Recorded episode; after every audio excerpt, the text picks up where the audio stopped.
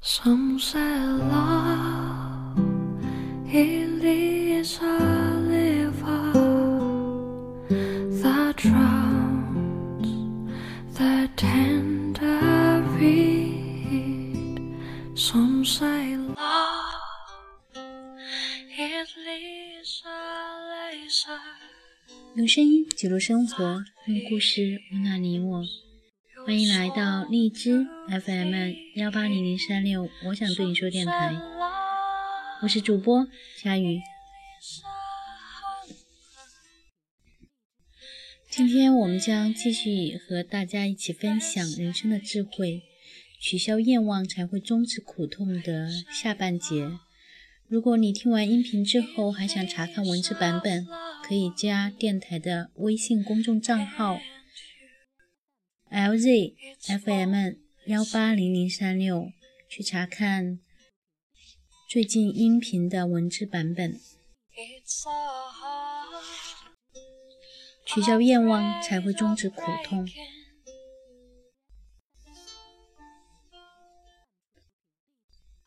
假设性行为既不是一种需要，同时也不会伴随着强烈的快感，而是一件纯粹理性思考以后的事情。那人类还真的会存续下去吗？这个世界只是地狱，在这里，人类既是被折磨者，同时又是折磨别人的魔鬼。现在这一世界的安排刚好能够让它为此去存在。假设安排稍微差一点，这个世界就没有办法存在了。所以，一个更加糟糕的世界是绝对不可能的。因为一个更加糟糕的世界无法继续存在。个体的生命就像是一场为了生存而展开的没完没了的搏斗，每迈出的每一步都隐藏着毁灭的威胁。正是因为这种对生存的威胁屡屡得逞，繁殖后代的种子数量才达至了令人难以置信的规模。因为只有这样。个体的灭亡才不至于引起种属的灭亡，而种属才是大自然所关注的。实际上，把劳作、匮乏、磨难、痛苦和最终的死亡视为我们生活的目的，就像婆罗门教、佛教以及真正的基督教所认为的那样，是更加正确的观点。我们来到这个世上时，已经背负着罪责。正是因为我们必须不断的偿还欠债，我们的存在才会变得如此凄惨，死亡成为我们最终的结局。总而言之，这一世界的许多巨大的痛苦，正是这世界深重的罪孽所引致。在此，我指的并非是自然物理现实方面的关联，而是形而上的因果。要掌握可靠的罗盘，以随时辨认生活中的方向；要能够正确理解生活，而不至于误入歧途。最适合不过的方法，就是让自己习惯把这一世界视为一个赎罪的地方。因此，也就好比监狱、劳改场、罪犯流放地，而感化地就是最古老的哲学家对这个世界的称谓。甚至真正被正确理解的基督教，也把我们的生存理解为罪孽、过失的结果。一旦我们习惯于这样的看法，我们就会实事求是地调节对生活的期待，因此也就不会把生活中大大小小的艰难、痛苦、烦恼、匮乏以及种种讨厌、可恶的事情视为奇怪和意外。我们也就懂得，在这个世上，每个人都得为了自己的存在而遭受惩罚，而且遭受惩罚的方式因人而异。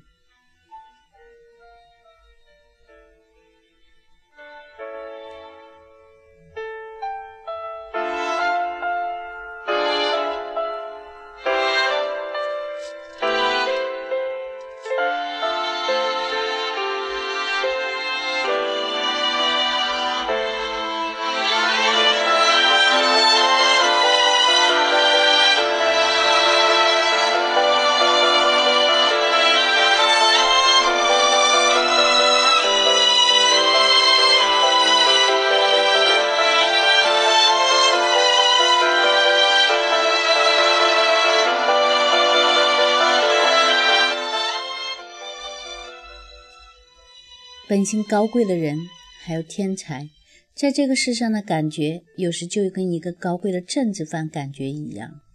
他现在被迫混杂在一群偷鸡摸狗、杀人越货的惯犯当中，做苦役。总的来说，上述看待事物的方式，会不让我们不再诧异，当然更不会愤怒地看视那些所谓不完美之处，以及大多数人无论是道德上还是智力上的可比本性，以及与这些相应的这些人的面相。我们会牢牢记住人的处境，并把每个人首先视为只是由于罪孽而存在，这个人的一生就是为其出生。而赎罪。由于这一世界的构成原因，几乎所有的人或或多或少处于痛苦或者不满的状态之中。这种状态可无法让人变得更有同情心和更加友好的对待他人。这个世界的事物，尤其是世人，并非人们所说的有欠完美。而是扭曲、颠倒，所有一切都反映出这一点。无论是道德、智力，亦或是自然物理方面，对许多的恶行，我们不时会听到这样的借口：诸如此类的过失，对于人来说是自然的。但这一借口是一点都不足够的。对此的回答应该是：正因为这一行为是恶劣的，所以。它就是自然，而正因为它是自然的，所以它就是恶劣的。在评判一个人的时候，我们一定要坚持这一观点：这个人的基础本来就是有不如无的东西，是某种罪恶、颠倒、荒谬，被认为是原罪的东西。也正因为如此，一个人命中注定就要死亡。人的根本劣性，甚至通过这一典型事实反映出来，无人可以经得起仔细的审视和检查。对人这个生物，我们又能期待一些什么呢？所以，如果从这一观点出发，我们就会更加宽容地判定他人；而一旦潜藏在人身上的恶魔苏醒过来，并向外探头探脑的话，我们也不至于那样大吃一惊。我们也就更加能够珍惜一个人在他身上找到的优点，不管这个优点出自于他的智力，亦或是他其他的数字。其次，我们将留意到人的处境，并能考虑到这一点：生活本质上就是匮乏、需求和经常是悲惨的条件状态。每个人都得为自己的生存而拼搏，因此。人不可能总是挂着一副笑脸迎人，我们必须以宽容、宽容对待人们的每一个愚蠢、缺陷和恶行，时刻谨记，我们眼前所见的只是我们自己的遗存、缺陷和恶行，因为这些东西不外乎就是我们所属人类的弱点和缺陷。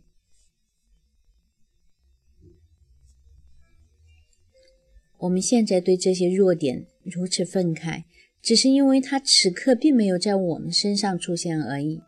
也就是说，它们并没有表现在表面上，而是躲藏于深处。一旦时时机成熟，就会现身。让人惊奇的事情总是在人类和动物世界里，人和动物那些极为强烈、多样。和不息的活动，却是由饥饿和性欲这两种简单的动力所产生和维持的。无聊或许也对此起到一点点帮助，并且这两种欲望竟然能够为如此复杂的机器传送原动力，并从而活动起这些五光十色、变化多端的木偶戏。我们生活中的情形，就像镶嵌砖上。粗线条的图案靠得太近时，这些图案无法造成效果，只能从近远距离审视才会发现这些图案的美丽。得到了我们热切渴望之物，就等于发现了它的空洞和无用。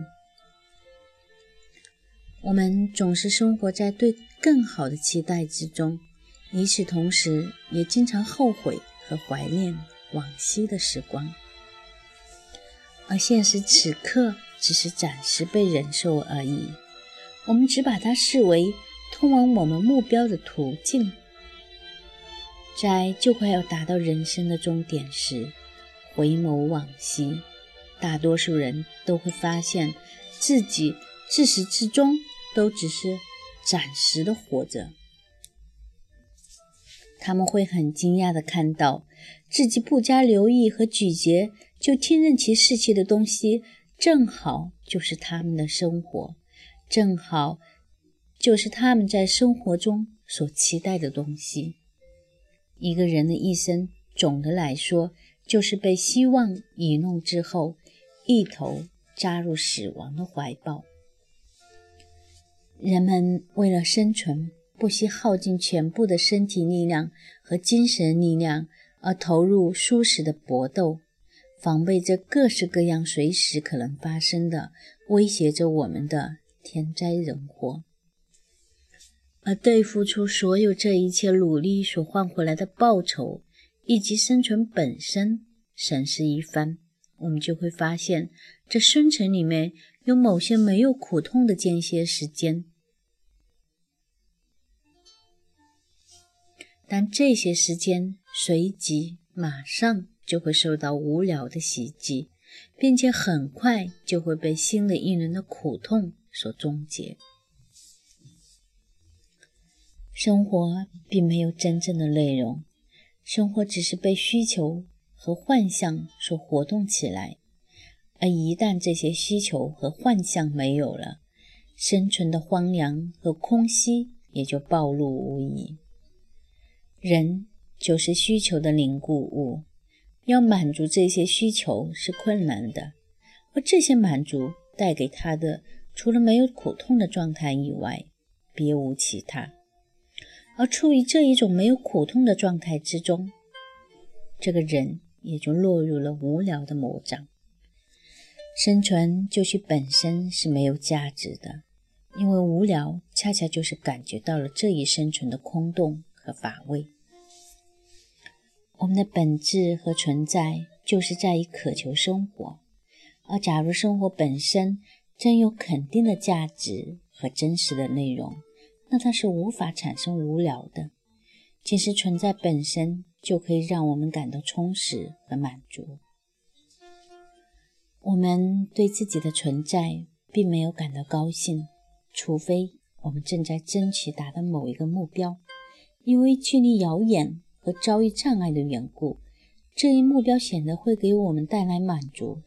而目标一旦达到，幻象也就会随之消失，或者，除非我们正在从事纯粹的智力活动，也就是说，在进行这些活动时。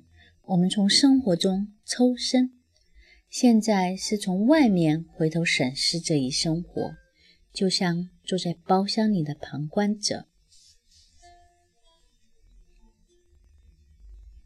甚至感官的快乐本身也在于持续的渴求，而一旦目标达到，快乐也就消失了。一旦返回存在本身。对生存的空洞和虚无的感觉就会袭上心头，这就是我们所说的无聊。甚至我们内在特有的、无法消除的对特别怪异事情的追求和喜好，也显示出我们巴不得看到事物发展中那单调无聊的自然次序能够中断。至于上流社会的奢侈，热闹、喜庆和堂富丽堂皇的排场，也不是别的，其实正是为跨越这一本质上的贫瘠、可怜的生存而做出的徒劳无功的努力。人的极尽巧妙和复杂的机体，就是生存意义所显示出来的最完美的现象，但这些现象最终还得化为尘土。这些现象的整个本质和努力，因此最终明显归于毁灭。抑郁所有真其根本上都是虚无的。这些就是真实和坦率的大自然所给予单纯朴实的表达。我们的开始和我们的结局构成了多么强烈的反差！前者产生于肉欲造成的幻象和性欲快感所带来的心醉神迷之中，而后者则伴随着所有器官的毁坏和恶尸体发出的恶臭。在愉快和享受生命方面，从出生到死亡走的始终也是下坡路。快乐幻想的童年，无忧无虑的青年，艰苦劳累的中年，身衰力竭并经常是令人同情的老年，临终疾病的折磨和最后与死神的搏斗，这一切难道没有表明，存在就是失足？恶果随后就逐步和越来越明显的暴露出来吗？把生活视为是幻灭是最精确的看法。所有一切都清楚无误地指示着这一点。时间是我们头脑中的装置，它透过某种时间上的维持，让事物以及我们自身彻头彻尾的虚无存在，披上了一层。实在的现实外表。由于在过去错失获得某一幸福或者某一享受、快乐的机会而后悔和悲哀，这是多么愚蠢的事情！因为这些幸福或者享受到现在还剩下些什么呢？只是某一干瘪的记忆罢了。对于我们所有真实的享受。和经历过的事情也是同样的道理。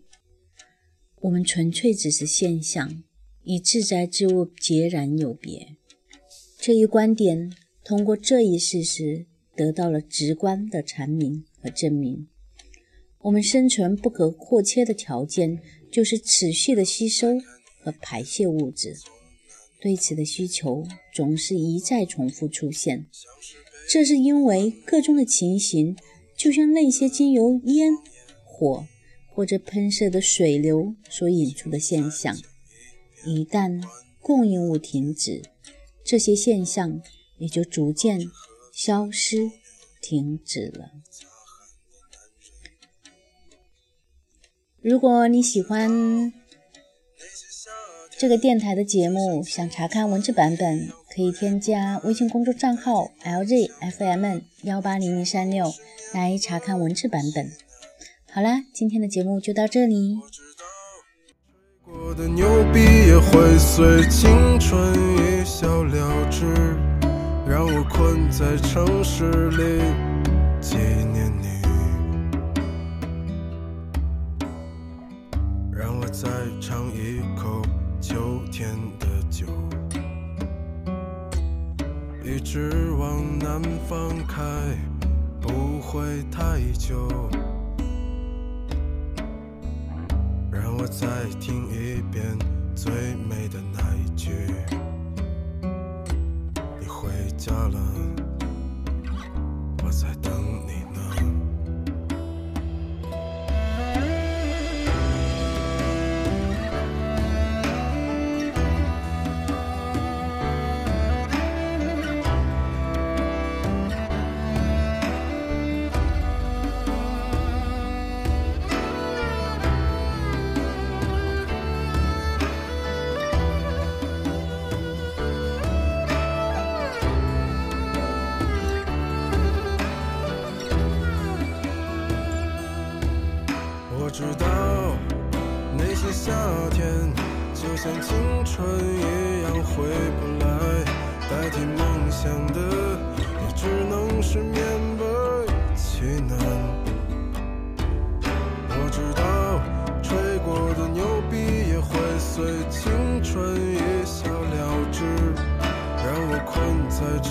日历纪念你。我知道那。些夏天，就像你一样回不来，我也不会再对谁满怀期待。我知道这个世界每天都有太多遗憾，所以。